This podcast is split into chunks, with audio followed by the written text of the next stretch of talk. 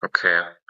Also wir sagten vorhin schon, Volkskrankheit ja, äh, es ist eine wirkliche Volkskrankheit, während die alkoholische Fettleber ja nur ein, ein paar wenige Prozent in der Bevölkerung ausmacht, Gott sei Dank, ähm, ist die nicht-alkoholische Fettleber so weit verbreitet.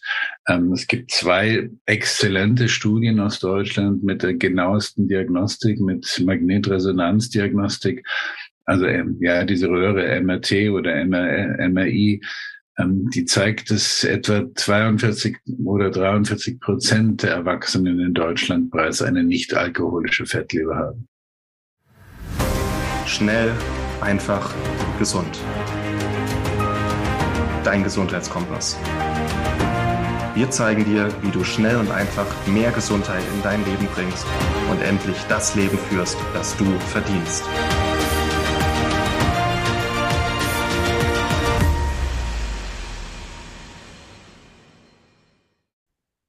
Volkskrankheit Fettleber. Was ist die Fettleber? Wie erkennen wir sie? Warum ist sie heute so verbreitet? Und warum ist sie ein gesundheitliches Problem? Hallo und herzlich willkommen zu dieser neuen Episode hier im Schon einfach gesund Podcast. Ich habe mich mal mit Professor Nikolai Worm unterhalten. Sein Spezialthema Fettleber.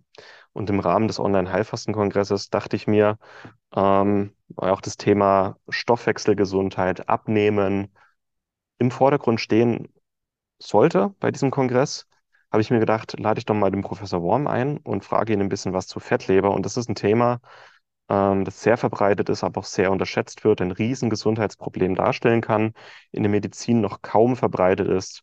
Und deswegen, ähm, einfach um zu wissen, dass es das gibt und wie man das erkennt, halte ich diesen Interviewausschnitt für sehr, sehr wichtig. Deswegen wünsche ich dir ganz viel Spaß mit diesem Ausschnitt. Wenn du das gesamte Interview sehen möchtest, klick am besten mal auf den Link in der Beschreibung. Da kommst du zur Anmeldung zum Online-Heilfastenkongress online und kostenlos.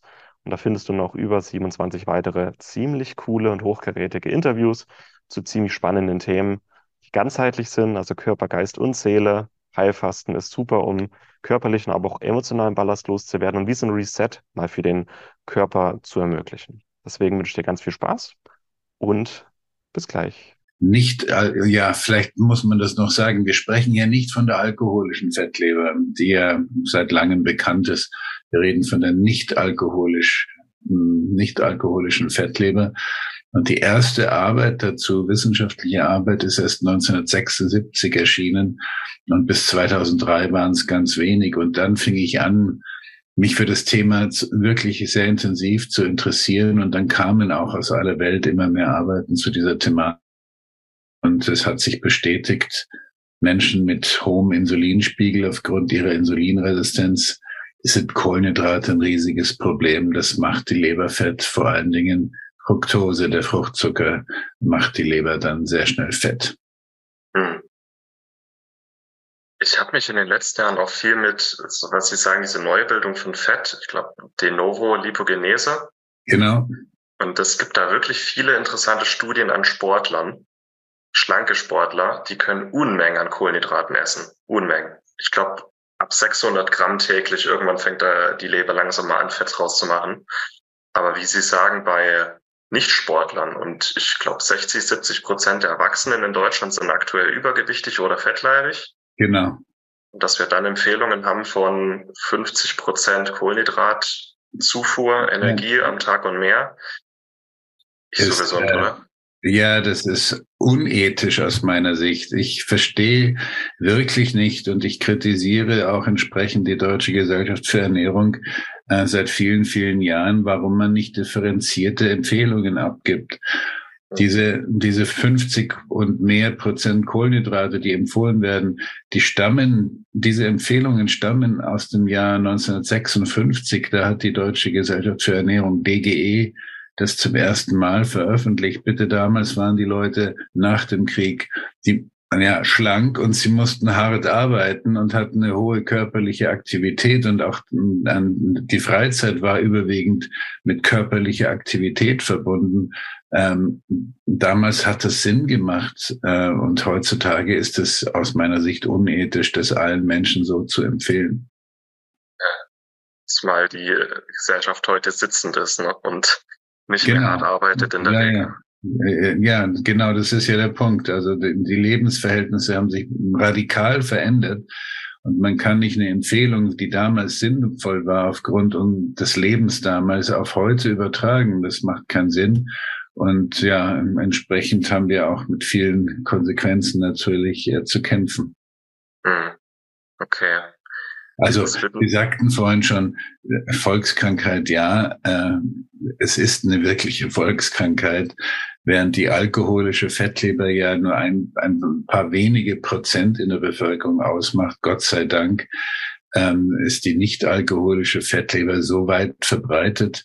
Ähm, es gibt zwei exzellente Studien aus Deutschland mit der genauesten Diagnostik, mit Magnetresonanzdiagnostik also ähm, ja, diese Röhre MRT oder MR, MRI, ähm, die zeigt, dass etwa 42 oder 43 Prozent der Erwachsenen in Deutschland bereits eine nicht alkoholische Fettleber haben. Oh. Das wäre jetzt meine nächste Frage gewesen. Das ist ja fast jeder zweite Erwachsene. Genau. So wahrscheinlich auch die meisten Menschen, die übergewichtig oder fettleibig sind, entwickeln irgendwann eine Fettleber, kann man das so sagen? Ja, also diese Zahl 42 oder 43 Prozent, ähm, bezog sich auf die Gesamterwachsenenbevölkerung. Wenn man jetzt nur in die Gruppe der Übergewichtigen, also per Definition über BMI 25 liegende Menschen betrachtet, dann sind es etwa 70 Prozent, die davon betroffen sind. Und wenn man dann weitergeht in die Gruppe der Prädiabetiker, Typ-2-Diabetiker, sind es 70 bis 80 Prozent, die davon betroffen sind. Hm. Wie kann man sich das vorstellen? Was passiert da in der Leber? Nun, nun, also es ist zunächst mal ganz, ganz banal ein, eine Frage von Input und Output. Ja, also wenn mehr Fett in die Leber reingeht, als aus der Leber wieder rausgeht, dann bleibt Fett übrig und sam, ja, sammelt sich in der Leber an. Die Leber ist ein Speicherorgan, die kann immer mehr Fett aufnehmen, die wird immer größer, immer heller, immer gelber. Man kennt vielleicht eine Gänsestopfleber, wie die aussieht. Also im krassesten Fall kann es bei Menschen auch so sein. mein erstes Buch zum Thema habe ich nicht umsonst den Menschenstopfleber genannt, weil wir machen das, äh, wir stopfen uns freiwillig. Bei den Gänsen wird es äh, mit Zwangsernährung äh, erreicht. Ja, also mehr Input als Output. Die Frage ist, was heißt Output? Wie wird die Leber fett los? Zum einen verbrennt die Leber Fette, äh, oxidiert sie, um Energie für sich zu gewinnen, denn die Leber arbeitet ja 24 Stunden am Tag, braucht Energie. Der zweite Weg ist, die Leber ist verantwortlich dafür, dass wir überall im Körper mit Fett und Cholesterin versorgt werden. Wir brauchen das ja in allen Zellen, überall. Und äh, um, um also Fette und Cholesterin zu unseren Fingerspitzen und äh, unseren Füßen äh, zu, zu äh, transportieren, macht die Leber spezielle Fetttransporter, die sogenannten Lipoproteine. Und die Leber packt auf diese Transporter eben Fette und Cholesterin und schickt sie ins Kreislaufsystem. Damit wird die Leber fettlos. Wenn jetzt aber mehr reinkommt, dann bleibt eben Fett in der Leber übrig und es gibt im Prinzip drei Quellen, wie Fett in die Leber hineinkommt. Ähm, das eine ist das Nahrungsfett, was immer am meisten verdächtigt wird. Ähm, das zweite sind die Kohlenhydrate, die wir gerade schon angesprochen haben. Der Körper kann aus Kohlenhydraten Fette in der Leber bilden, vor allen Dingen ja, das betrifft Menschen mit Insulinresistenz, hohen Insulinkonzentrationen. Und die dritte Quelle ist, sind die eigenen Fettzellen. Die Fettzellen können, wenn sie nicht mehr gut speichern, wenn sie krank werden, geben Fette ab. Und dann landen die in die Bauch, landen diese Fette in, uh, unter anderem in der Bauchhöhle und natürlich sehr schnell auch in der Leber, weil die Leber eben ein Speicherorgan ist. Nun, viele denken, das Fett in der Nahrung ist das, ist das am meisten Verantwortliche. Nein, es ist das, was am wenigsten verantwortlich ist von den drei Quellen. Es sind äh, die, die, die Fettsäuren aus den Fettzellen Nummer eins, mit Abstand Nummer eins, gefolgt von den Kohlenhydraten und erst an dritter Stelle verantwortlich ist das Nahrungsfett.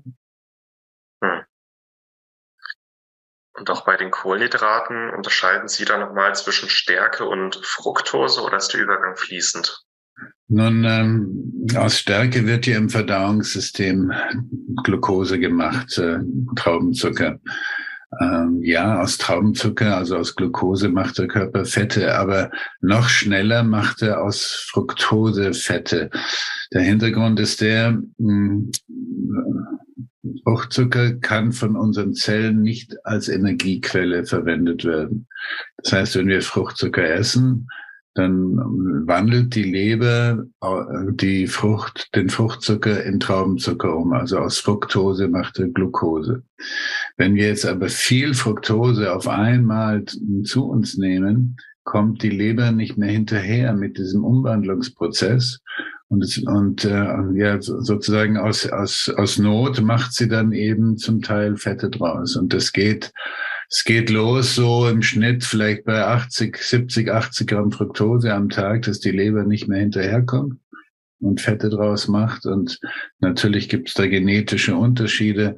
Aber ich habe, wie Sie vorhin schon sagten, ich habe Sportler schon erlebt, Ärzte, die als Hobby Sport betreiben, die mir gesagt haben, Mensch Worm, ich, ich habe Ihr Buch gelesen, habe mir meine Leber untersucht oder untersuchen lassen und habe festgestellt, ich habe eine Fettleber. Schlanke, sportlich aktive Ärzte, die meinten, dass sie besonders gesund leben, weil sie eben tagsüber wenig essen und vor allen Dingen äh, Smoothies äh, und Fruchtsäfte und Obst zu sich genommen.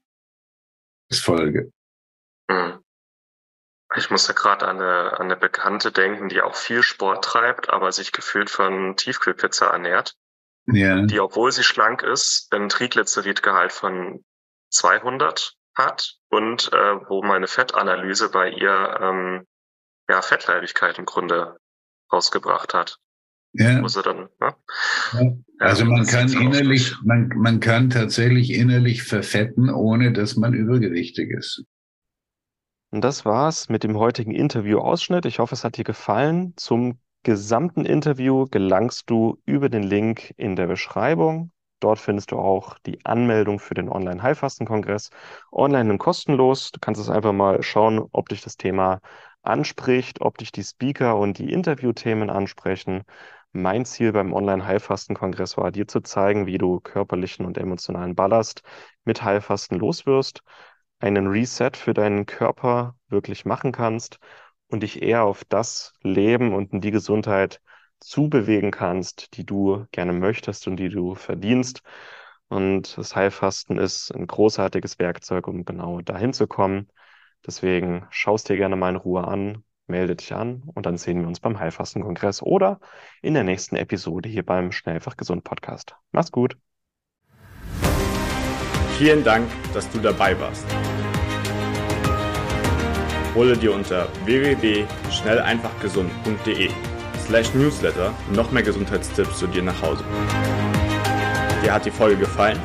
Dann lass uns gerne eine 5-Sterne-Bewertung da, damit mehr Hörer auf uns aufmerksam werden und von dem Wissen profitieren.